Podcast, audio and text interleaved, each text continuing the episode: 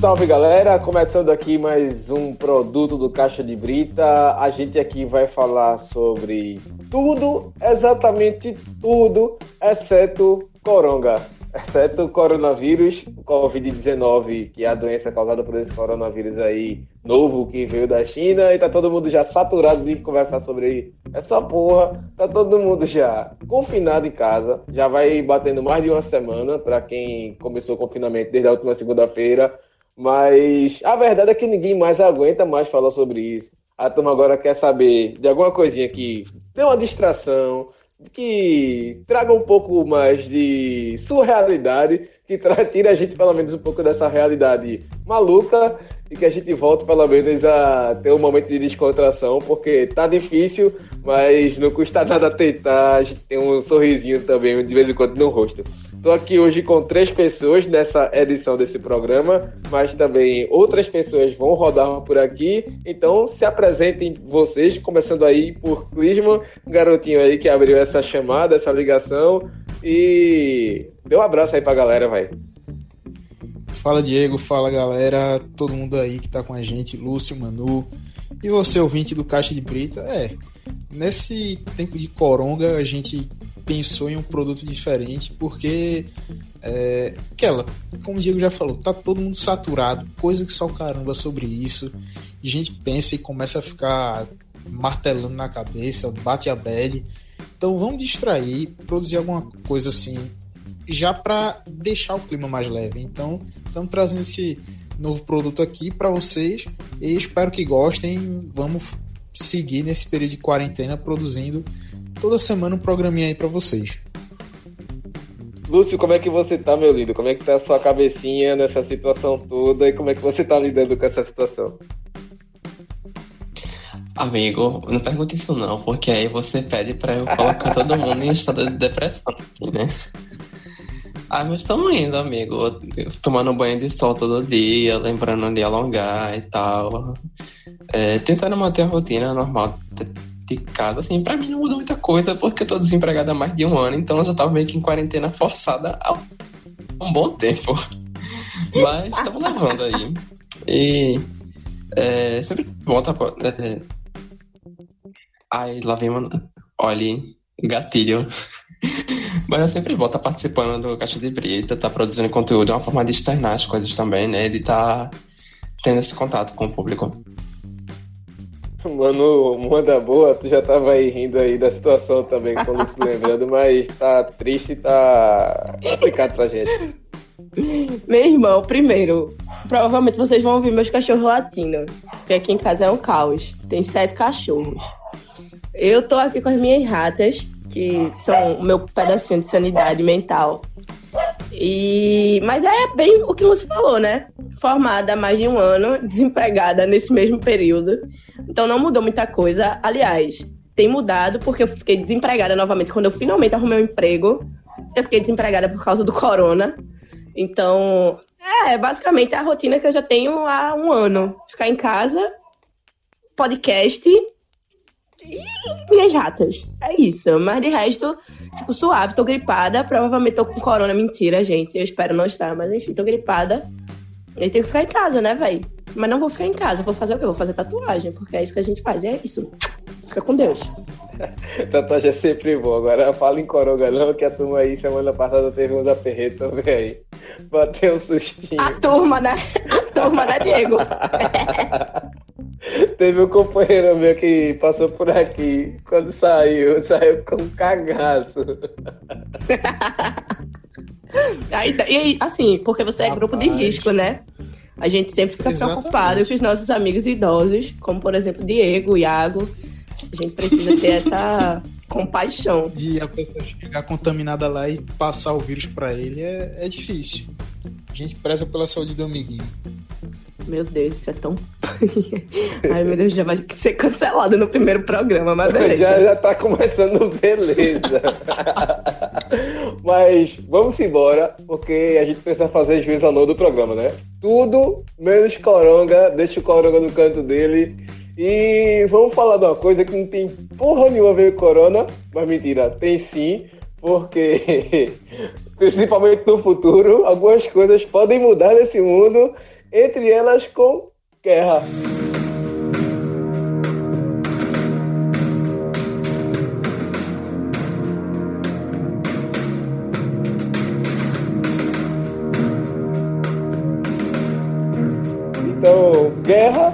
A gente falando, então, hoje nesse programa, um joguinho que mudou caráter, primeiramente, ajudou várias intrigas de amigos a se fazerem, mas também várias rodinhas de amigos também a se construírem, principalmente com o pessoal lá na Federal. A gente, desde o primeiro ano da gente, pelo menos da turma do IML, e aí também incluindo pessoas da turma do PCC aí, como o Lúcio Manu, mas geralmente não, eu não. era mais a Nunca gente... joguei isso com vocês, não, viu? Vocês sempre me excluíam dos jogos. Eu já deixo aqui esse caráter de denúncia. Nunca tive acesso a esse jogo no ensino médio, nem em canto nenhum. Só depois já de desempregada, que eu não tinha mal o que fazer, que eu baixei no meu celular e aprendi a jogar sozinha. Aprendi, olha, aprender também é uma palavra, é um verbo muito forte. Mas assim, eu joguei, entendeu? Mas tá aí Mas... na conta de vocês que não me ensinaram. Mas aí fica na conta de Vitor, tá de graça aí apanhando aqui nesse programa. Mas o War é um jogo que boa parte das pessoas conhecem aqui no Brasil. É, o War, pra quem não sabe, né? O velho inglês aí, CCA aí, Fisk, Minds, Malba Lucena. War significa guerra. E é um jogo de tabuleiro que foi trazido aqui para o Brasil pela Grow, que é uma das principais marcas aí de de jogos de crianças como a Estrela, já foi, Barará, Bererei, mas é uma adaptação do jogo Risk, Risco, também não dá para traduzir aí, mas é um jogo em que basicamente divide o mapa mundi, coloca aí de acordo com os continentes, junta até entre 3 e 6 participantes, mas já joguei com duas pessoas, já joguei muitas vezes sozinho também, me chamem de Forever Alone, mas joguei muitas vezes sozinho.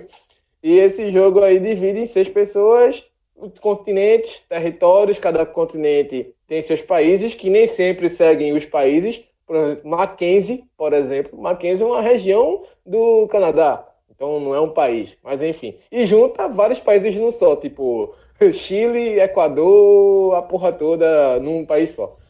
Um território só, na verdade. Mas... Também para ter os duzentos e poucos territórios num... só num tabuleiro, meu velho, é trabalho, né? Ia demorar, viu? O jogo já demora. Com os pais estudinhos, ia sendo mais tapa ainda trocada. E outra, jogar sozinho, meu amigo, é você criar o próprio bot e o NPC ali na hora. Haja criatividade e também secura para poder fazer isso. secura, era secura. Mas por que era secura? Porque quando eu era moleque lá na Rua C, no Guadalupe, e aí lá nos anos 90, a gente jogava o O apostando botão de mica. Tipo, cada um casava um botão e aí quem ganhasse o jogo ganhava o botão. E isso trouxe algumas histórias engraçadas. Tem um amigo meu, Douglas, lá da rua, ele que tinha o War, porque o War é um jogo caro, ainda hoje é caro. Esse jogo você não encontra por menos talvez de 70 a 80 reais. E algumas edições deluxe, por exemplo, você vai encontrar por 150, 200 ou até mais caro mesmo, dependendo da, das peças, dos dados, das cartas e tudo mais. Mas é um jogo caro. E a gente tem uma vez estava jogando na casa dele lá, e era uma casa um pouco mais alta em relação à rua. E o barulho, imagine tanto de meninos jogando. E aí, aí jogando dado, rodando, e um gritando com o outro, chamando outro filho da puta. Aí chega seu Abílio, que era o amor de Douglas, segurou o tabuleiro aqui, ó. As pecinhas. Tem cada, pronto, cada jogador, para quem não conhece, tem as suas peças que vai colocando representando os exércitos e tudo mais. Cada caixinha deve ter ali por volta das suas 80 a 60, entre 60 e 100, digamos assim. Estou arredondando bastante. Imagina, seis caixinhas dessa voando no meio da rua, as cartas voando no meio da rua, os dados voando, o tabuleiro voando. Foi confusão. E cada um teve que procurar o seu e muitas vezes a gente batendo pelada na rua, vez ou outra a gente achava uma pecinha. Só para ver como é que era o barulho. Mas assim, alguém tem uma história aí para contar sobre o alguma história que seja realmente interessante de ouvir e não essa minha nostalgia maluca voltando no tempo. Um carinho danado aí, essa, essa tua história com o pessoal, né? Chegava o velho, virava o tabuleiro, voava a peça para um lado para o outro, xingando. Meu amigo, troca de carinho da porra. É, particularmente, eu só já conhecia o War, mas só vim jogar mesmo, já com vocês na, na Federal, com que eu não sabia, não fazia ideia, acho que já tinha jogado uma, duas vezes perdida quando era criança, mas não lembrava mais de nada. Cheguei lá na Federal, apanhei pra caramba até aprender, até ganhar a primeira também.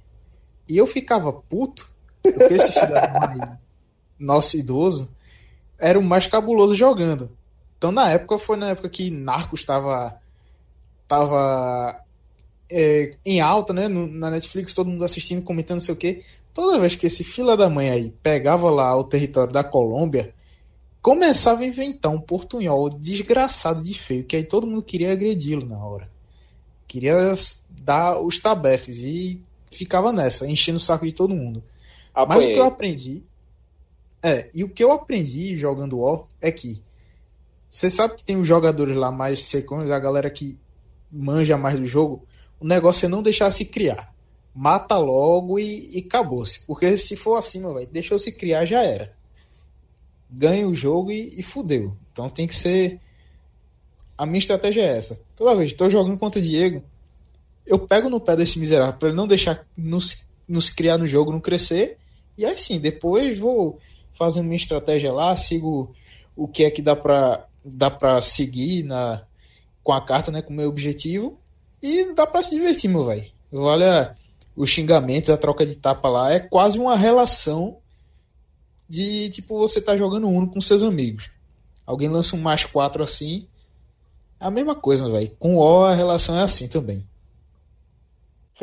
E sempre tem uns pactos de não agressão aí que de vez em quando dá confusão também. Esse negócio de pacto aí é, é, sacanagem. é por isso que vale a agressão estratégia, real. Estratégia, estratégia, já diria o velho Capitão Nascimento. Agora, também tem a modalidade online, né? Você também pode jogar online aí, o Wall Online, para quem não conhece ainda é o site da Grow. Tem, você faz lá seu cadastro rápido, assim, o site é um pouco lento, um pouco lamentável o funcionamento dele, mas dá para você jogar de boa. Manu também, aí já Diego. fez essa modalidade e já sabe como é que funciona também o jogo online, né, Manu? É, velho. Então, é, tem um aplicativo também, tá ligado? Quem não quiser ficar morrendo com a lentidão do site, tipo a gente ontem querendo jogar e o site não funcionava de jeito nenhum.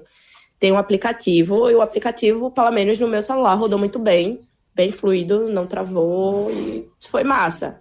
Assim, minha experiência particular, eu não sabia como era que funcionava o negócio. Eu via todo mundo jogando, né? Vocês do IML que me excluíam, inclusive. Mas eu via todo mundo jogando e eu queria jogar. Eu não tinha o que fazer em casa, porque eu já estava desempregada há um ano, eu já tinha jogado tudo que tinha para jogar. Não aguentava mais perder em Clash Royale e fui lá e baixei. Beleza. Eu sou muito afobada. Até pelo jeito que eu falo, já dá pra perceber, né? Que eu sou muito afobada. Então, assim, eu não obtive êxitos. Porque eu ia muito afobada. Eu ia me embora Ou seja, e zero estratégia. Na ganância, na ganância. Exatamente.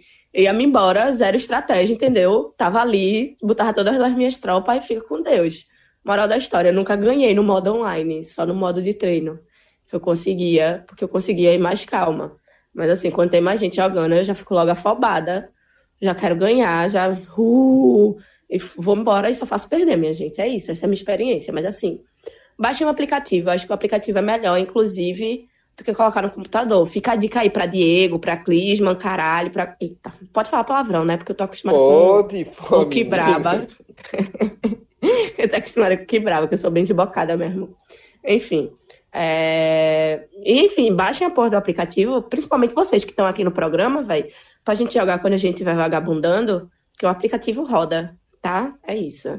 Paz. Fica a dica pra Clisma aí, que apanhou ontem duas vezes e não entrou, e o bot jogou melhor que ele, o porra do bot. Exatamente. O bot, pelo menos pra fazer raiva, melhor que eu, ainda consegue. Lúcio, agora você já falou que não tem muita experiência com esse jogo, mas tem algum outro jogo, algum outro aplicativo de celular, algum outro jogo do tipo que pelo menos nesse momento, está preenchendo um pouquinho aí essa, essa lacuna desse tempo, Lúcio? Amigo, eu estou sendo privado de jogar. O meu computador não roda nem. não roda nem bolsinha. Sério, eu tô num sofrimento triste, uma secura do caralho. Nem o emulador de Pokémon no GBA tá rodando. Eu tô sendo obrigado a ler, coisa mais antiga. Pô, nem o GBA, Lúcio. Amigo, nem o GBA. Eu tô tão puto. Firehead lá. Amigo, nem isso. Tá tipo. Tá um, um miserê triste. O computador superaquece. Tá Porra, uma tristeza. tristeza. Bom, e é desse clima de tristeza que então a gente fecha aqui a primeira parte. Fica aí a dica aí, uma, pelo menos uma indicação para você que tá coçando o saco aí, ou tá de perna pro ar, tá sem saber o que fazer nesse tempo de. Meu Deus, coçar o saco É é uma coisa tão velha, tão velha. É uma expressão tão velha quanto Diego. Não, sério, minha gente, pelo amor de Deus. Vocês ainda falam coçar o saco. Sério, quem é que. Nem meu pai, nem o meu pai usa mais essa expressão, coçar o saco. Não, Diego, eu juro, eu é juro que da eu, eu não sou. Peraí. Não, eu não sou a pessoa que fica fazendo piadas corriqueiras com a idade de Diego, com a careca de Diego e afins. Mas sério, Porra, de graça, coçar. velho. Mas coçar o saco é uma expressão muito velha, velho. Tipo, os jovens usam o quê? Ah, vocês que estão aí fazendo porra nenhuma, que estão fazendo bosta nenhuma, que estão aí comendo merda, que estão aí parados, desempregados, vadiando. Vadiando também é uma coisa meio velha, né? Acho que ninguém usa va- vadiando mais, não. Mas enfim, vai coçar o saco, enfim, né? Fica aí, gente. Diego é nosso avô e ele vai sempre resgatar essas expressões podres de 1900 e amarrar cach- cachorro com salsicha. Peraí, pô, 90, calma, vamos botar muito tempo no tempo não. Mas falando em confinamento, tem outro confinamento aí que esse sim tá dando muito o que falar nas redes sociais e tá todo mundo só falando disso, que é justamente Big Brother Brasil 2020, edição número 20. né? Se você pudesse me dizer, se você soubesse o que fazer, o que você faria, aonde iria chegar? Não é à toa, então aí o Big Brother fazendo a cabeça da galera. Vocês estão assistindo Big Brother? Lúcio, tá assistindo Big Brother pelo menos? Então, né? Ai. Assistia, assistia demais. Eu tô acompanhando as treta pelo Twitter, o que já é de um olhar bem enviesado. Mas eu tô acompanhando as tretas e vez ou outra eu paro assim pra ver os vídeos do pay-per-view que a galera corta e sai jogando na internet. Mas tá rendendo muita treta, né? Essa edição. Treta tá faltando não, viu? Tem treta demais e aí cada um tem a sua favorita. Até agora não escolhi a minha, mas qual é a tua favorita treta desse Big Brother, mano? É, tá. Eu não tô assistindo é, religiosamente, tal qual parece que o Brasil inteiro está fazendo isso. Porque eu não tenho televisão, tá, gente? Vamos deixar isso claro. Tenho um computador, então esporadicamente eu assisto, mas eu não tenho internet tão uau. Ou talvez não achei um link tão estável, não sei. Aí, quem tiver um link, por favor, manda no direct do Caixa de Brita pra que eu assista, ok? É nóis. Mas enfim, a minha treta favorita até agora. Treta. Ah, é treta favorita não, né? A treta que eu. Não, eu acho que não é nem treta. Eu acho que é uma questão que eu quero tirar meu chinelo e soltar na cara de alguém é da Manu Gavassi, né? A Manu Ganazzi, que soltou um discurso super. Que soltou um discurso super é, de eugenia, né? Tipo, viu o casal Daniel e Marcela e caramba, até a cor de vocês combinam. Eu acho incrível o casal que a cor combina. Tipo, né? Vamos lá, Hitler. Essa Raças arianas. foda, velho. Gente, pelo amor de Deus, alguém dizer que não viu maldade nisso. Minha gente, é uma mulher de quase 30 anos. Eu não sei nem se ela já tem 30 anos, porque eu tenho 23, eu acho que ela já tá aí, beirando os 30 anos. Pelo amor de Deus, que a pessoa não tenha a, a noção de chegar pra dizer isso. Não é possível que tenha sido na, na, na inocência, até porque ela mesma se coloca enquanto uma mulher super politizada, contra preconceitos, girls power, tal qual ela disse essa madrugada, né? Que quer uma final girls power, Minha rola, minha gente. Pelo amor de Deus, né? Me poupe, velho. Amanhã chegar com um discurso eugenista desse, é no mínimo para que eu tire meu tamanco. Na verdade, não tenho um tamanco, mas que eu tire meu tamanco e dê na cara dela. Então, essa foi a treta, assim, que eu achei, assim, foi o auge do absurdo. Mas, assim, no contexto geral, Daniel merece apanhar, porque puta que pariu. A voz dele é irritante, o jeito que ele anda é irritante, o jeito que ele fala é irritante, o jeito que ele interage com as pessoas é irritante. Ele é uma pessoa completamente irritante. E o meu sonho hoje não é nem ficar rica. Meu sonho hoje é sair no soco com o Daniel e quebrar ele na porrada. Paz. Bicho, é só Macho ver. toncelo do caralho. Oxe, não, velho. É só ver. Quantas estalecas, quantas punições esse bicho já ganhou. Toda vez que dá um... Eu já sei que é Daniel fazendo merda, velho. Esse bicho meteu a mão dentro da resistência da churrasqueira que Priol pediu um, um churrasco na, na, na festa de luta dele. O cara meteu a mão dentro da resistência, porra, pra saber se tava quente. Esse cara já levou punição por pegar em barata. Aqui, não, passa a baratinha ali. O cara pegou a barata aqui ficou com a barata na mão. Depois, detalhe, né? Do Thiago que vai falar sobre o coronavírus para todo mundo. Mas que a gente não vai falar sobre o coronavírus aqui. Mas o cara simplesmente pegou a porra da barata e tomou punição. E tomou punição porque molha o microfone. E tomou punição porque fala sem microfone. E a galera só passando pano aí. E deixando esse tabacudo fazer merda. Mas, Clisman, se tem uma coisa que tá fazendo esse Big Brother cair na boca da galera é, primeiro, tem um monte de marcha de plantão sem fazer porra nenhuma no Twitter, sem jogo, sem caralho nenhum pra fazer. A turma vai ver Big Exatamente. Brother. Aí se junta com os dois únicos héteros que sobraram do programa e tchau, né, Clisman? Não, e a resenha é como eu vi a galera falando. Irmão, acabou o futebol, a turma do futebol migrou pro Big Brother. E aí, torcedor de futebol é uma merda, meu velho. A galera lá, boa parte, pelo menos na minha bolha, resolveu abraçar a dupla Pribu, Prior e Babu. Eu tô fechado com Babu. E aí, com isso, pronto. A galera tá votando pra caramba, acompanhando tudo. Meu velho, tá. Eu mesmo, como eu não sou de assistir Big Brother, não curtia muito, mas essa edição, com tanto de gente é, nessa minha bolha que acompanha e no Twitter, sei lá, chegava a hora de Big Brother, era 100% da timeline só do BBB, falando que só caramba, meu irmão, tá, vou começar a ler essa, essa miséria aqui, que eu gosto de estar mexendo no Twitter o tempo todo. Beleza, aí fui acompanhando assim pelo Twitter, as resenhas, vendo os vídeos que a galera postava da BRT e fui achando engraçado. Aí pronto, velho, resolvi acompanhar de vez, já tem umas duas semanas que eu tô vendo. É, e como já reforçando aí, fechei com o Babu e a resenha tá massa, velho, tá muito massa. Principalmente, pronto, parte da minha bolha. Tem a galera lá que fica fazendo leituras de jogo com de Prior, que Prior é tipo o burro com sorte. Ele faz um negócio que parece que não tem lógica, a questão dele de, de jogo, e chega na hora dá certo, velho. É um, é um arrombado. Aí fica aquela, aquela resenha de joga e joga, El Mago Prior e por aí vai. Joga isso e E- BBB. É, é isso daí. E também Babu, velho. É, pelo menos eu vejo que todo esse lado dele, paizão, que a galera tá chamando e tudo, a história de vida do cara, pô, achei do caralho e ganhou minha torcida. E aí também tem a, a parte da. Tipo, das tretas. É, eu tô fechado com o Manu aí no que ela falou sobre Daniel. Véi, é, é impossível um cara ser tão lerdo daquele jeito, tão burro, tão donzelo, tão criado com vó. Que, porra, o cara faz merda atrás de merda, lasca todo mundo e tem mãe cela lá que fica passando a mão na cabeça dele. Pra depois ele chegar e dizer: Eu não consigo, Marcela. Porra! Freud, vem Não cá. existe isso. Não existe isso. Essa ligação de Freud aí foi foda. Mas. é, E a resenha que eu tava vendo ontem é uma teoria de que Daniel tá atuando.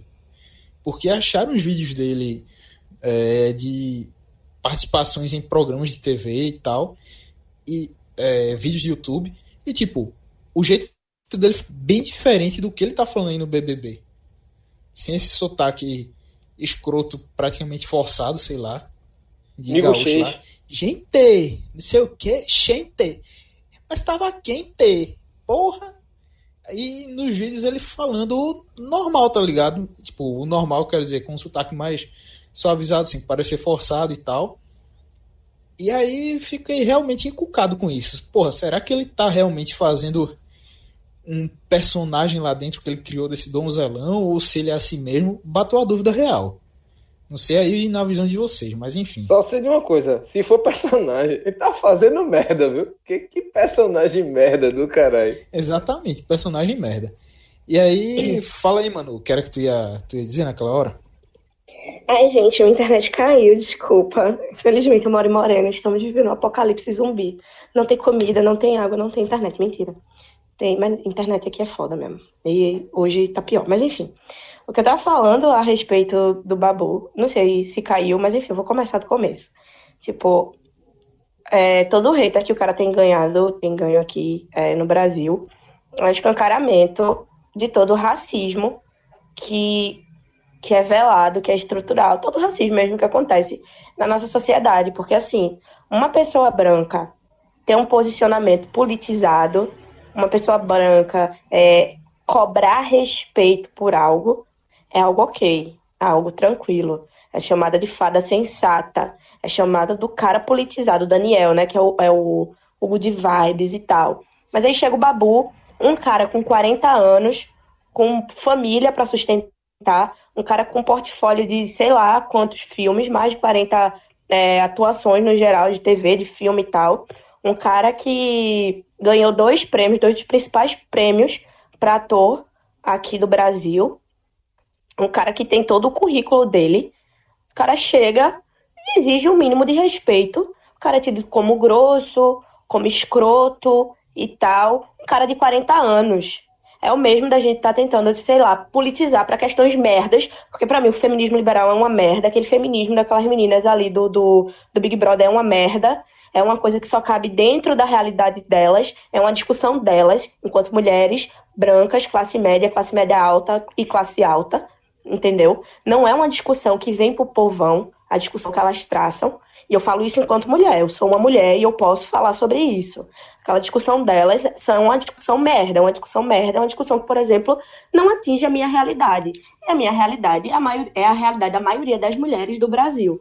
Então, eu falando isso, eu não estou falando isso somente por mim, por Manuela, das minhas questões pessoais. Mas é um lance que todas as pessoas, é, todas as mulheres mais pobres, todas as mulheres negras, elas não têm a mesma realidade do, do, que aquelas meninas discutem ali, do que aquelas mulheres, na verdade, discutem ali. Inclusive, a gente tem esse hábito dessa, dessa mulher branca, bonitinha, padrãozinho. As mulheres têm quase 30 anos a gente chama de menina, saca?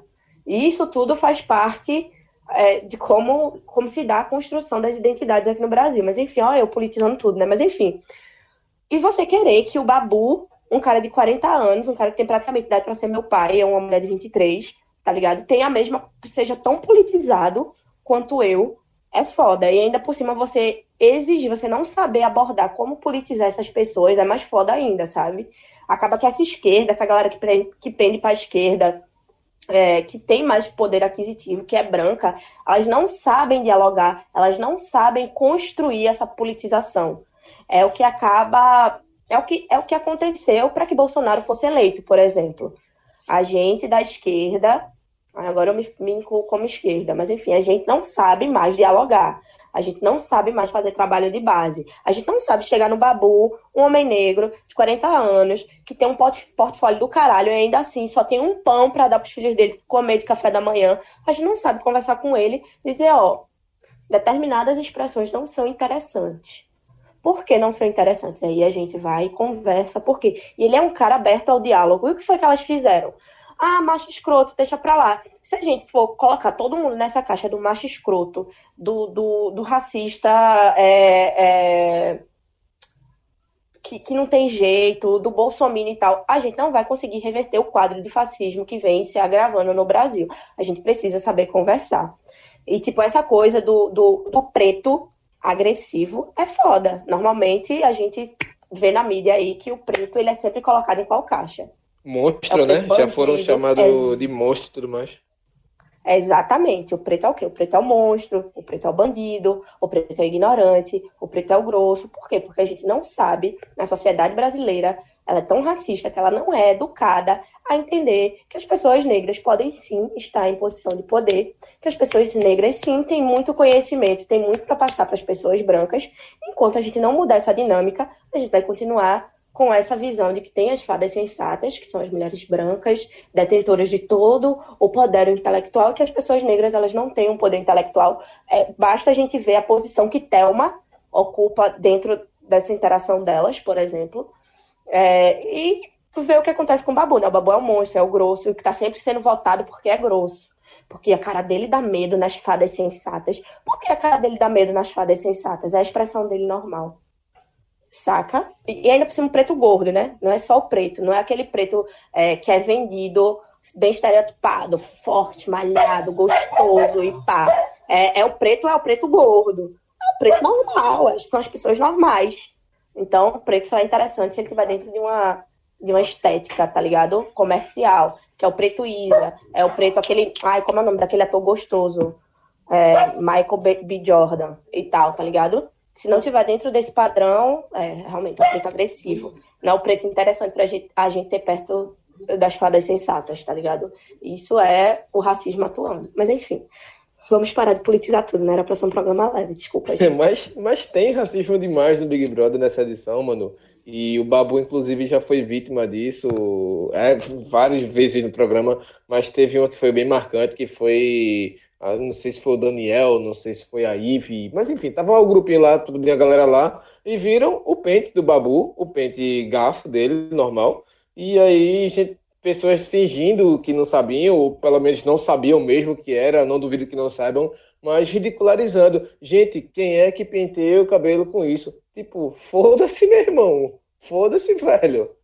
Pelo amor de Jesus. Mas, enfim, a gente já começou com o Babu, que aí vem se desenhando como um dos grandes favoritos aí para esse Big Brother, mas passando com o, cada participante, pelo menos, Teve a Bianca Andrade, ou a Boca Rosa, que é empresária, mas também é digital influencer. Já rodou, já caiu. Ela que era do Rio de Janeiro, entrou com essa pegada do camarote, porque esse Big Brother tem uma particularidade, que teve muita gente que entrou aí com essa estirpe de ah, porque tem a galera do camarote, que é a galera que é famosinha na internet e tal. Alguns foram convidados, outros não toparam. Foi só a linha B ou C aí das celebridades do Instagram. Mas a Boca Rosa, a patroa já tá reclamando aqui, tá dizendo que ela é classe A. Mas enfim, só entrou aí e. Meu Deus do céu, só apanhou. No instante caiu a máscara dela e entrou com uma porrada de seguidores do Instagram, saiu com uma michuruquinha. Alguém conhece sobre a Boca Rosa? Olha, tem uma galera. Assim, o nome dela já é meio rodado é, entre o pessoal que faz vídeo de maquiagem e tal, né? Ela é empresária, ela tem a própria linha de cosméticos dela. E, bicho, olha, eu não tenho nem muito o que comentar sobre a Boca Rosa, porque toda a presença dela no Big Brother pareceu muito artificial, sabe? Tipo, é, é, sei lá, tipo, as coisas que ela fazia parecia ser muito feito pra tentar render, manter a imagem dela, pra. Óbvio, todo, todo mundo ali, né? Essa edição, especialmente, é, feita com todos os participantes são de alguma forma digital influencers, né?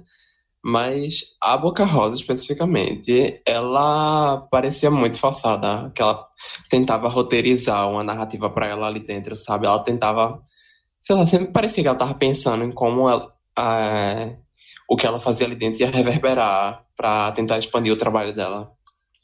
Mas não me apeteceu muito não, ela nem era uma pessoa que eu prestasse muita atenção nessa edição. É... Outro que parecia muito forçado também é o Pyong Lee, que felizmente rodou com a ajuda das fãs do BTS que voltaram. Paulada no coreano, porra! Paulada no Coreia. Não, bicho, Pyong Lee foi muito, muito, muito forçado, bicho. Quem engolia aquilo? Só os otários lá dentro mesmo, porque é intragável, pô. E eu fiquei muito feliz quando ele saiu quando teve eliminação, o Daniel dando por isso, jurando que era o Babu que tinha sido eliminado, e quando ele sacou que foi o Pyong Lee jogando feito criança no sofá, foi o meu momento ali foi. de, de um orgasmo. E a galera depois, pô, achando que era paredão falso e que ele ia voltar, que coisa ridícula. E o melhor foi a trollada do Thiago Leifert, porra.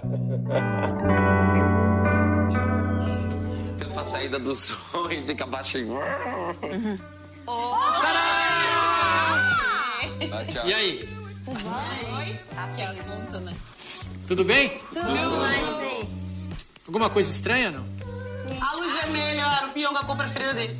Paredão. Sim. Estão conspirando que é paredão falso. Pyong. Pyong. A gente acha que é falso. Pyong vai voltar, né? Pyong vai voltar. Conforme foi combinado com o público. Ai, meu Deus. Pyong tá voltando. Com vocês. Pyong. O jogador voltou. Pode entrar, Adbala! Trouxa.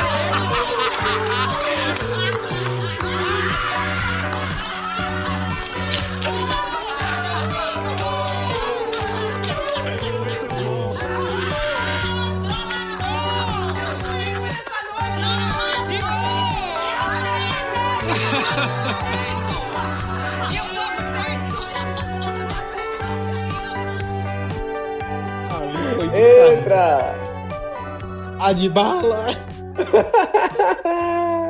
Não, e, e a outra, a outra, na, como é, acho que foi Gisele, que tava no quarto, parecendo, sei lá, uma cena de Naruto que morreu o sensei de não sei quem. E gritando lá, Pyongyi! Puta que pariu, que negócio ridículo! Ridículo, velho! E já que depois de Pyong. Conte comigo entraria... pra tudo, sapatênis. sapatênis. A sapatênis da Rafa Arilo. É, pelo menos eu fiquei, fiquei Ai, feliz não, o terceiro tempo é podre. Mas aí, né? De um Bolsonaro para outro, né? Sai de Pyong e vai para Milton Neves. Mas por falar em Bolsonaro, o que entraria de volta na greia do Thiago Leifert é o Adson Adibala. Meu Deus do céu. Cidadão ridículo, meu. Ele é feio. Eu não tenho não, nem nada para falar sobre ele. Eu nem sabia quem era. Porque eu só comecei a assistir o BBB Real depois das tretas, assim, das, das fadas senzalas. Ou seja, já foi depois que todos os machos podres tinham saído, né? Então, velho, eu tô tipo, tava voando. Aí quando eu vi a de bala, eu, quem é esse? Aí eu fui ver, caralho, que homem feio. Como é que o BBB tá deixando entrar um homem feio daquele? Quando é que um homem feio daquele virou um homem bonito? Não, Porque detalhe, ele entrou pô. na área ele... dos homens bonitos, né? E ele metendo na pala, não, porque meu apelido é Adbala, detalhe, daqueles caras que botam o apelido nele mesmo, né? Meu apelido é Adbala, porque meus amigos diziam que o Dibala parece comigo. Tipo, não é nem ele que parece Dibala, mas é o Dibala que parecia com ele jogando bola. Jesus! Exatamente. Mesmo, aquela figurinha, autoestima, tamanho Nada. do pau. Ah, meu pai amado. Tudo bem, então falar as coisas que eu falo. Clisman agora já já foi. Ai, e a pessoa mais conservadora desse programa chutou o balde desse jeito. A pessoa que volta novo aqui, ó, 30, 3 zerão. Amoedo. Teu cu. Primeiro turno foi o quê, Diego? Esse teu cu sem ruga Foi 30, 30, 3 zerão. no segundo? Teu rabo, fui Aí eu vou dizer não. no segundo turno foi o quê? Cancelaram caixa de brita. Cancelar? Cancelar outra coisa aí, viu? Vai chorar? Eita, Opa. pegou agora no relacionamento. Ixi. Vou, vou, agora virou briga de casal. Vou mutar aqui. Falou, galera. Mas por falar em relacionamento, se a gente falou de Romário, tem que falar de Bebeto. Se a gente falou de Diego Souza, tem que falar de André. Se a gente falou de Cook, tem que falar de Teco Tubarão. E se a gente falou de Denis Marques, tem que falar de Flávio Caçarrato, que nessa edição é Felipe Prior, 27 anos, playboyzinho, arquiteto, filho de pai arquiteto também, mas que entrou como macho escroto, como um cara que tava se misturando com os boys que também estavam falando merda lá no Big Brother, né? Também falou e fez merda pra caramba. Demais, demais. Mas nas últimas semanas pra cá, o cara tem se mostrado como um cidadão que tá nessa jornada do herói, né? Ou jornada Meu do anti-herói. A uma tweetada que eu vi aí dessa jornada do herói com o Prior. Puta merda, velho. pouquinho mas cara- forçado, mas mas, assim- pelo menos mas o eu achei que tipo- assim, realmente ele tá tentando se redimir, tá ligado? É bem Sei lá. isso, pô. E não é Olha uma- lá. Fala aí, É mano, tipo- fala aí. O que eu vejo na jornada do Priol, pelo, pelo que eu li, do que ele era na época que tinha todos os macho podre, e pro que ele tá construindo agora, pra mim, hoje, ele é muito mais útil num discurso de politização do que as fadas sensatas, por exemplo. Saca? Ele é um cara Isso, que tipo- abraçou o Babu. O Babu hoje poderia estar completamente isolado e pegar uma depressão fodida. Porque vocês já imaginaram você estar numa casa trancado, longe da sua família, e não ter sequer um amigo o único amigo do Babu hoje, do Homem Negro, que é tirado de monstro, tá ligado? É o Prior. E o cara tá dando de tudo dele pra salvar a cara do Babu. O cara comemora mais as, as conquistas do Babu do que o próprio Babu, saca? É, Nem a própria coisa que- Thelma, nem a própria Thelma, que é uma mulher negra, que deveria estar. Que deveria estar, tipo, do lado do Babu 100%. É assim que eu vejo na minha construção dentro de militância e tal. É que a gente deveria se apoiar, saca? Nem ela mesma tá, tá 100% do lado dele, tá com ele, tá com ele. Mas não Mano, tá 100% com ele. Então, E tipo isso que tu falou, é, essa parte dele realmente torcer muito por Babu e fazer as coisas assim pra tentar ajudar ele e tal. Isso é a parte que realmente pegou, pra mim pegou, porra. Dá pra redimir, tá ligado? Porque realmente, depois que eu vi as merdas que ele falava no, e fez, né, no começo do, do jogo, por mim também eu pensei que podia sair, mas entra essa questão do que ele tá ajudando o Babu, tá do lado dele, com tudo que o Babu tá passando na casa. E também pela parte do entretenimento mesmo, da parte do jogo, que ele parece que vai fazer merda e quando a estratégia dele dá certo. Vai semi, é, plantando a sementinha do caos no grupão lá e cá, vai rachando o grupo aos poucos. Isso na parte do entretenimento, de criar o caos, velho. Aí fica, fica massa. Tipo, dentro Essa- de militância, lembra do que eu falei sobre conversa, sobre como a gente só consegue desconstruir a pessoa a partir de convivência e diálogo? É exatamente, tipo, um- um- uma, uma prova disso é o Prior. Porque, pelo que eu vejo, pelo que eu sei, o Babu repreende ele sim, belisca ele sim, quando ele faz cagada, saca? E não dizendo que o Babu é o cara desconstruído do jogo, porque não é, como eu falei, necessita de diálogo. Mas o diálogo dele com o Prior tem sido tão efetivo que o Prior tá nessa, jor- nessa jornada de sair da vilania pra não vou dizer que ser o herói, mas pra ser uma pessoa melhor, tá ligado? Hoje eu vejo o Prior uma pessoa melhorada do que ele era no começo do jogo. Isso aconteceu por quê? Mediante ao diálogo, o diálogo que as outras pessoas não têm com todo o resto, tá ligado? Que as pessoas não se abrem pro diálogo. Mas óbvio, eu entendo que também existe uma questão na Thelma que eu pontuei que que eu tenho minhas críticas a ela, eu entendo que também existe uma questão é, do machismo mesmo, uma questão é, feminina, que a gente costuma se identificar mais com, com outras questões, que tem a questão toda do Prior ter vindo nessa jornada de ser um merda, e agora que ele tá se tornando uma pessoa melhor, e que, tipo, já tem esse, esse. A primeira imagem dele, a primeira impressão dele já é desse cara cagado, tá ligado? Então eu entendo também a Thelma, mas assim, eu ainda tenho essa crítica a ela, porque eu acho que é isso que você vai pontuar. Tipo, eu também já meio que me identifiquei um pouco com isso, porque, bicho, ninguém nasce sabendo tudo, ninguém nasce sabendo a realidade de todo mundo. Tipo, eu fui, fui criado e fui educado, tive uma cultura muito diferente em relação a muitas pessoas, por exemplo, se encaixam aí nesse estereótipo de fada sensata, mas, tipo, é, quando eu entrei na federal, a minha cabeça era uma coisa. Eu saí, tô saindo da federal, ainda tenho algumas coisas lá de TCC para resolver, mas tô saindo da federal com a cabeça bem diferente e isso eu devo à patroa, a Iris, que me ajudou muito a, a desmistificar muita coisa da minha cabeça, a aprender muita coisa sobre outros e todas vocês, velho. Tipo, Iago, quantas vezes Iago já me orienta muitas coisas, Vitor, vocês mesmo, tipo, são coisas que a gente vai aprendendo no convívio, ninguém nasce sabendo tudo e também ninguém pode ser taxado pro resto da vida como um macho escroto ceboso que não vai aprender nada. Porra, velho, tu já sentou pra parar com a pessoa, já parou pra sentar pra conversar com a pessoa sobre o que ela entende de vida, sobre o que ela tem carregado por aí. Então acho que eu também tô nessa daí, que tipo, não dá pra sair taxando todo mundo de escroto que não vai aprender, vai morrer daquele jeito. E cadê a escrotice? A minha também, porque eu tô taxando a galera disso. Eu não vou ser a pessoa que vai fazer a cafonice de, de colocar o BBB como um grande experimento de análise social e pipipipopopó. Longe de mim fazer isso. Mas é, o que eu acho assim que rola muito nessa edição é que a gente entende que as pessoas. Não dá pra gente olhar as pessoas com essa noção.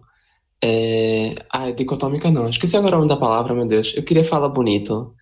Mas não dá pra gente pintar as pessoas entre bom e mal, sabe? Tipo, como a Antônia fala muito, tem uma área cinza enorme ali nas coisas, sabe? As coisas não são tão maniqueístas e cartesianas que você consegue separar. Fulana é a fada senzala boazinha e o outro é o macho escroto. A gente percebe isso muito na própria relação do Prior, tipo, de como até mesmo certos preconceitos, essas coisas são construídas socialmente, né? Tipo, são coisas que a gente aprende e muitas vezes reproduz por causa do meio que a gente está inserido. É, Prior, eu, assim, nenhuma, eu não vou passar pano assim, dizer, ai, nossa, fulano agora é uma pessoa sensata, porque todo mundo ali fez merda em algum momento, que é, todo mundo ali é passivo de crítica.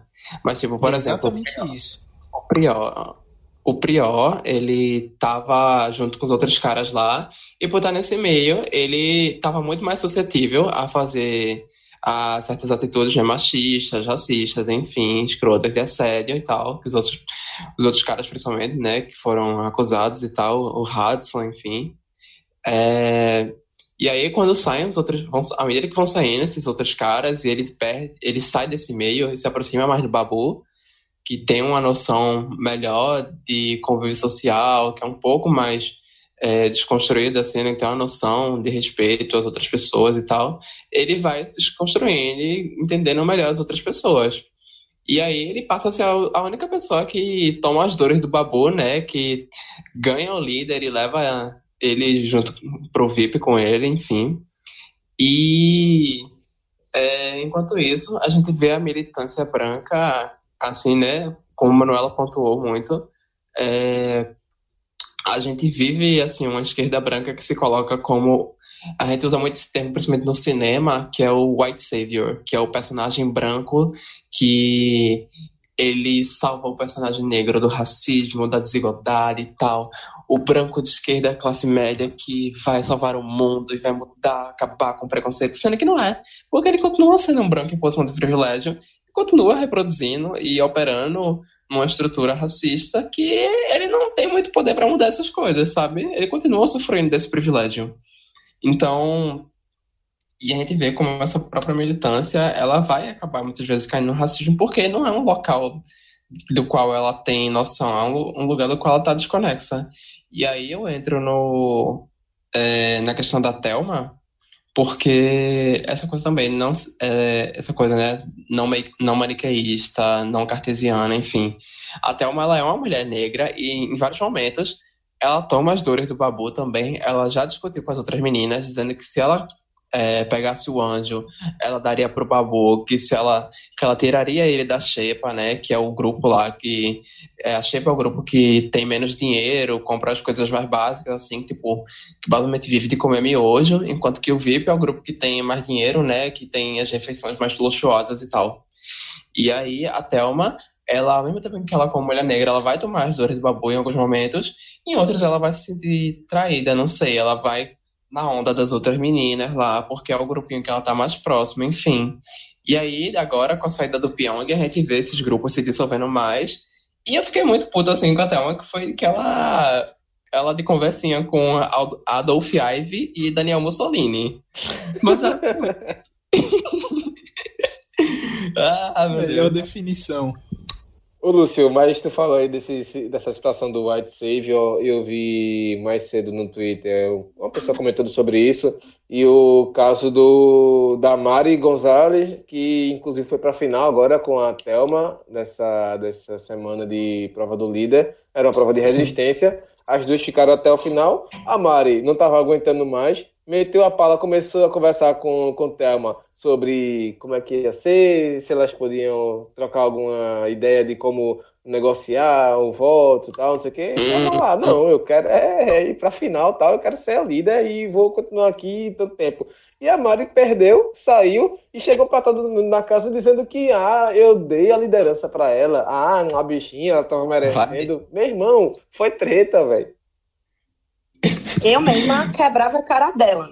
Já, já ia é. ser expulsa, porque eu não tenho a menor paciência para isso. Quando eu vi Ai, esses comentários, sinceramente, pode falar, amigo. Falando em quebrar cara, eu assinaria com gosto a petição pra deixar Babu dar um morro no Daniel. Demais, demais. Assinaria dez vezes aqui. Arrumava 10 CPF diferente. Assinava junto também. Arrumava mais CPF de defunto do que a turma do Aliança. Rapaz. Eu achava que a comparação ia ser com o CPF da lista de sócio do Santa. Ele foi buscar mais longe ainda. Olha, tá viradinho também essa tela aqui, ó. Mas. Rapaz! Fui sócio do Náutico. Rapaz! Eita! Tudo termina em futebol aqui, né? É um negócio tá sério. vendo. Mas vamos seguir da lista da galera. Flashlane, cantora, 25 anos. Chata pra caralho, mas tá ali, tá jogando, tá bem. Tem Gabi Martins. E aí eu vou falando se tiver tá, alguma... deixa eu falar sobre Fly. Deixa eu falar detona sobre aí, Fly. Detona aí, Porra, eu vi já algumas questões de Fly e tal. E, tipo, eu vejo muita gente lendo as pessoas negras do, do programa como sendo somente Babu e Thelma. Porque tem os traços mais grossos, usam cabelo crespo e tal. Mas a Fly, ela é igualmente mulher negra. Me corrijam se eu estiver errada. Ou vejo traços nela, na verdade, tanto, tanto negros quanto também indígenas. Mas eu sei que existe uma política é, mais, mais densa antes de, de classificar alguém enquanto indígena. Isso daí eu sei, então eu não vou colocar ela. Mas ela não é uma mulher branca, tá? Muito pelo contrário. Eu, eu, eu a leio como uma mulher negra. E não entendo muito bem é, algumas, algumas coisas que deixam de ser conversadas sobre ela também. Além dela ser uma puta de uma cantora que bota Manu Gavassi no chinelo. É, Diga-se de passagem. Tava escutando na prova do líder e elas estavam cantando e tal, enfim. Eu acho uma figura que, porra, tá ganhando minha simpatia, não vou negar, até porque ela simpatiza com o Prior. E o Prior é amigo do Babu, então foda-se. É, tá todo mundo ali no. no, no pro Bi, Pribu, sei lá, Pribu, isso aí. tá todo mundo nesse nicho aí. Quem tá com o Babu, pra mim, porra, eu já tô apoiando, velho, porque nesse momento do jogo é de suma importância terem mais é, pessoas com eles, né? Porque senão eles vão ficar indo pro paredão toda semana. E quando for paredão duplo, aí vai ser um contra o outro. E aí? Saca? Então eu vejo o Fly hoje como uma figura importantíssima, principalmente para quem torce pro Babu, de colocar ela de volta no jogo. A mesma coisa, acho que tem mais, mais alguém além da Thelma. A Thelma não gosta do, do Prior, mas também não tá com o Babu. A verdade é essa. A gente tenta falar que a Thelma tá com o Babu, mas a Thelma não tá com o Babu. A Thelma tá com a Marcela, tá com a Manu. Quem foi que ela botou no VIP? A Thelma tá com que ela botou no VIP. Enfim. Então a gente não é, conta. É, mas eu sei que a Fly. Eu sei que a Fly, ela tá com o Prior, e se ela tá com o Prior, por tabela, ela tá com o Babu. E a gente precisa, tipo, se a gente for pensar estrategicamente, precisa pelo menos mais uma pessoa compondo esse grupo e eles deixarem de ser isolados. É inclusive uma coisa que o Babu tem feito. O Babu tava conversando com a Manu pós-prova do líder, saca? Ele está uhum. começando a se atentar para o jogo de que é necessário eles ampliarem. Mas enfim, eu vejo a Fly hoje. Tipo, a gente tira muito a Fly como tá, tá lá no jogo. Mas hoje, para quem torce pro Babu, pro Pior, pro Prior, aliás, ou pros dois juntos, a Fly é uma peça importantíssima. Inclusive, é importante a gente pontuar que ela não é uma mulher branca. A gente tá falando de uma mulher negra e ela é nordestina, né? Se eu não tô enganada. É da, é Maranhão, da Paraíba. Parece. Interior da Paraíba. Nova Floresta. Paraíba? Assim, ah, tá. pelo que eu soube, na verdade, ela é do, do Rio Grande do Norte, mas que vive hoje na Paraíba. Enfim, de todo modo, ela é uma mulher nordestina. Então é importante a gente pontuar que a gente tá falando de uma mulher, de uma mulher negra, artista nordestina, tá? E é, o sotaque dela é bem pode... forte. É, muito. O sotaque dela é muito, muito, muito arrastado. Eu sinto o sotaque dela mais arrastado, inclusive, do que o da gente. Mas, enfim, é importante a gente pontuar isso. É uma observação. Se a gente pensa intelectualmente quanto BBB nessa edição, nessa edição, é importante a gente falar que essa edição foi que realmente essas discussões sobre raça, sobre é, questões de gênero e tal, elas estão mais, mais, mais pontuais agora, nessa edição. Né? As pessoas estão focando muito nisso nessa edição. Se a gente for focar realmente nisso, a gente tem a Fly enquanto uma mulher negra e nordestina. A, gente... a bronca para mim dessa junção aí é Prior se aproximando de Gisele. Aí Gore. tá naquela. Vixe, meu Deus, eu não sei o que é que tá passando na cabeça dele, não. Tá... Então vamos para ela. Gisele, Bora. 28 anos, do Espírito Santo, também tá aí no grupinho, né? Só que ela. Advogada de direitos humanos, não sei o que, mas tava racista. lá no meio da piada de. Essa piada racista, né? Piada bem com bastante aspas aí. Com esse ato racista por causa do pente de babu. E entre outras coisas que ela fica pegando no pé dele, falando pelas costas, descendo cacete. Então. É, é como tava dizendo. Perseguindo, é, né? É, perseguindo mesmo. Ou seja, a, a Chernobyl, uma das Chernobyl aí da, da casa, como a galera tava falando no Twitter. Junto com Pronto. ela, Gabi Martins também faz parte desse grupo, cantora? Gabi? Gabi é... Gabi, não sei nem quem é Gabi. É tipo a planta, né? Como a galera falou. Tipo, tá lá e só tá lá. Você não vê fazendo nada demais, falando nada demais. É tipo uma pessoa que só tá figurando ali. Eu, real, não sabia que existia essa pessoa. De eu verdade. vim saber quem era eu... Gabi essa semana. Pronto, Porque, eu vim tipo... saber de Gabi agora, ontem, eu acho. Eu tava conversando, tava tendo essa conversa que eu tô tendo com vocês agora, eu tava tendo com um amigo meu, do Rio Grande do Norte, uma, um web amigo. Enfim, e foi quando ele citou a Gabi, eu fiquei tipo, quem é? Pronto, a Gabi fica muito marcada porque ela foi o rolo do Guilherme, que saiu também no paredão, inclusive, contra o Pyong. E o Guilherme, tipo, foi execrado aí do programa. Teve uns casos aí também que o relacionamento dele com a Gabi era bem forçadinho também. E, tipo, ela tava. Ela saiu muito mal disso, desse relacionamento. Tipo, ela foi muito. Sofreu, na verdade, na mão desse cara. E aí o cara saiu e se perdeu. Virou um ex-BBB. Ninguém vai lembrar dele. Não, é, é complicado. Tipo, eu só vim saber quem que era a Gabi é, numa cena que eu vi que tinha duas galegas. Eu, ué, achava que só tinha Marcela de galega lá. Aparecia numa cena, é, sei lá, num vídeo. Aí, tipo, podia ser Gabi, eu achava que era Marcela. Quando vi as duas juntas, eu, pô, e quem que é essa galega aí? Aí eu vim procurar e saber que era ela. Ou seja, realmente é uma pessoa que só tá lá existindo, não, não treta com ninguém, não se destaca muito, é muito na dela, quieto e tal. Fotossíntese. Então, exatamente, a, e aí... a definição de planta mesmo. Pronto, e totalmente inverso dela é Vitor Hugo, que também saiu, é de Imperatriz do Maranhão. Pra você ter ideia, nem a galera de Imperatriz tava voltando pra ele ficar. Cara, é muito chato mesmo. Que cara chato do caralho. Mas saiu, já foi eliminado. Tipo, Vitor Hugo. Tanto frango, tanta sapatão legal aí no meio do mundo. A galera achou de botar o frango mais chato que tinha dentro da casa. Não é uma POC que, tipo, causava nas festas, não é. Era um. Meu irmão, vamos ver aí, né, Boninho? Quando a gente for colocar aí alguém aí para representar as, as POC e tal, vamos botar uma coisa, né? Interessante. Vamos botar Lúcio, por exemplo, para ele dançar bastante K-pop, Vogue lá. Concordo. É uma coisa mais interessante do que botar aquele frango chato. Era só isso mesmo que eu tinha pra falar. Thelma, a gente já falou bastante. Também uma das possíveis. Na verdade, ela é uma das grandes protagonistas desse programa e eu acho até que é uma das favoritas também a essa conquista na, na eu bolha acho que ela da vai gente. ser uma das finalistas certa, velho. Praticamente médica e tudo mais, desenrolado demais. Tem Rafa, que também é uma das que mais faz o jogo aí nesse programa também. Tem pessoas que falam muito dela ser uma das é, protagonistas também e candidatas ao título do Big Brother. Pyong é a pastora, morreu. né?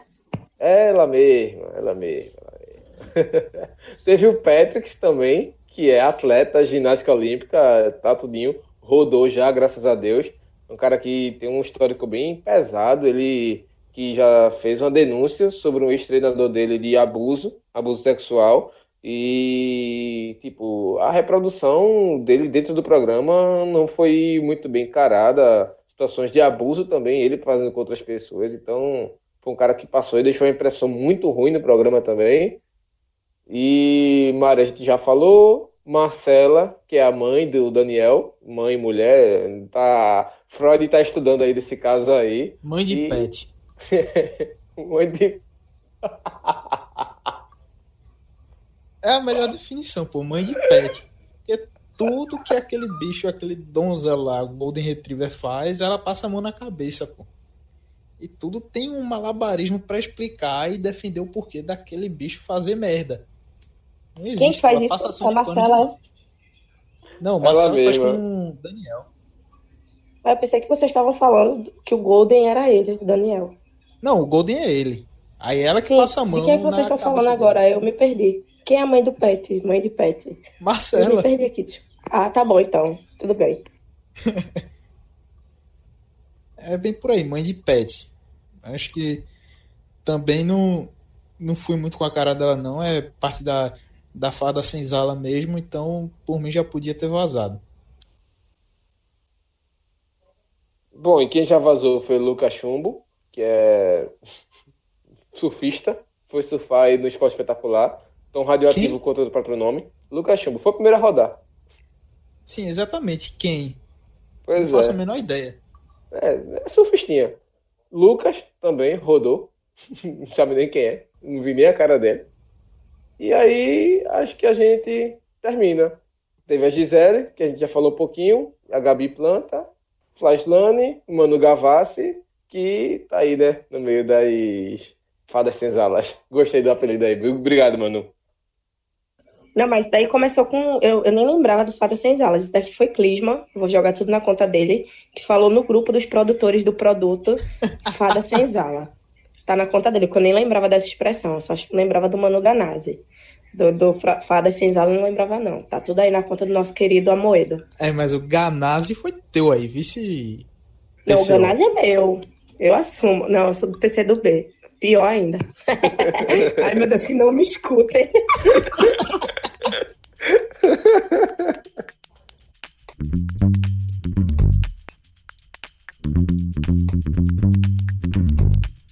E a gente termina esse programa deixando aqui algumas indicações do que fazer. Alguém tem alguma indicação? Eu vou fechar. Clisma? Rapaz, é, queria já pegar o gancho aí do que o Lúcio falou lá no começo, que não tá rodando nem GBA o PC dele, infelizmente. Mas baixar um emuladorzinho de Game Boy e tal, jogar Pokémon Fire Red, Leaf Green, o Esmeralda, Rubi, Safira e por aí vai. Foi parte da minha infância, eu acho que eu vou acabar fazendo isso de novo agora nesse período de quarentena, jogar Pokémon até umas horas. Ficando aí com essa posição de Vitor Hugo da vida real, que Clisman colocou pra mim no grupo, mano, palestrinha. É, indico pra vocês. Não ia perder de alfinetar, né, caralho? Mas enfim. Mais que certo. É, deixa a indicação pra vocês do álbum novo de Jonga. É, seguindo essa linha aí de, de que braba e enfim, que é, é o meu perfil aqui dentro do caixa, né? Fazer essa, essa conversa aí, enfim. É, o, o disco novo de, de Jonga, que é Histórias da Minha Área. Tá em todas as plataformas de streaming, tá no YouTube, Deezer, Spotify, enfim. É muito bom. Não é o melhor trabalho dele, mas é muito bom. É, vale a pena vocês ouvirem. É, um- é leve, de certo modo, e rápido. Acho que é um CD de meia hora. Um disco de meia hora que vocês conseguem entender um pouco sobre a dinâmica da favela e, enfim, como o preto ama, como o preto geminiano ama. Enfim, é muito massa. Dê uma sacada lá. Ai, a minha dica é uma coisa bem farofona. É o som Baratiná, da Megan The Drag Queen. É uma drag daqui de Recife que faz brega funk e, enfim, pra vocês baratinarem dentro de casa enquanto arruma as coisas e inventa o que fazer nessa quarentena. Ah, eu vou deixar como indicação os vídeos do canal do Meteoro. Você pode pesquisar no YouTube, Meteoro lá. Os vídeos são é, free, gratuitos, como boa parte das coisas no YouTube. E são várias temáticas, eles usam vários exemplos, então dá para você navegar e aprender muito com o Meteoro. tem algumas coisas sobre Corona, mas também tem muitas outras coisas que produções né, artísticas tudo mais vale a pena. Eles também têm um, um podcast exclusivo que quem faz parte da, da, da campanha de patrocínio coletivo acaba recebendo o link e vale a pena vocês também que quiserem conhecer o Meteoro, se engajar na causa também e aí consumir o conteúdo da galera. Então. Tá, eu tenho sim... mais uma dica, calma, calma, então, calma, mais uma dica. Porra, sábado foi lançado mais um episódio sobre o Kibraba. Eu sei que o nome do programa é Tudo Menos Corona, mas esse último Kibraba ainda foi sobre o Corona. Mas é assim, é, dentro da linguagem do Kibraba, que é uma linguagem bem massa da gente, assim, com gira e pá. Uma coisa bem conversa mesmo, do jeito que a gente tá fazendo agora. Só que linkando como, a, é, como o corona afeta as pessoas pobres. Essa relação de coronavírus e pobreza. Não é porque, tipo, é, é, o podcast que eu tô mais ativa e tal, mas foi um conteúdo muito massa, com a galera muito massa. A gente teve até convidado de outro estado para que ele desse o parâmetro de como estão acontecendo as coisas lá, onde ele vive, em Minas Gerais, enfim. Tem um play, tá aí, na mesma, no mesmo feed aí de, de podcast que vocês vão achar. Que Braba 16, coronavírus e pobreza. É nóis. Então é isso, galera. Abraço. Até a próxima. Próximo programa, a gente tá por aí de novo. Beijão, um abraço. Valeu, falou. Beijinho, beijinho. Beijinho, beijinho. Tchau, tchau. Falou, galera. É nóis, tamo junto.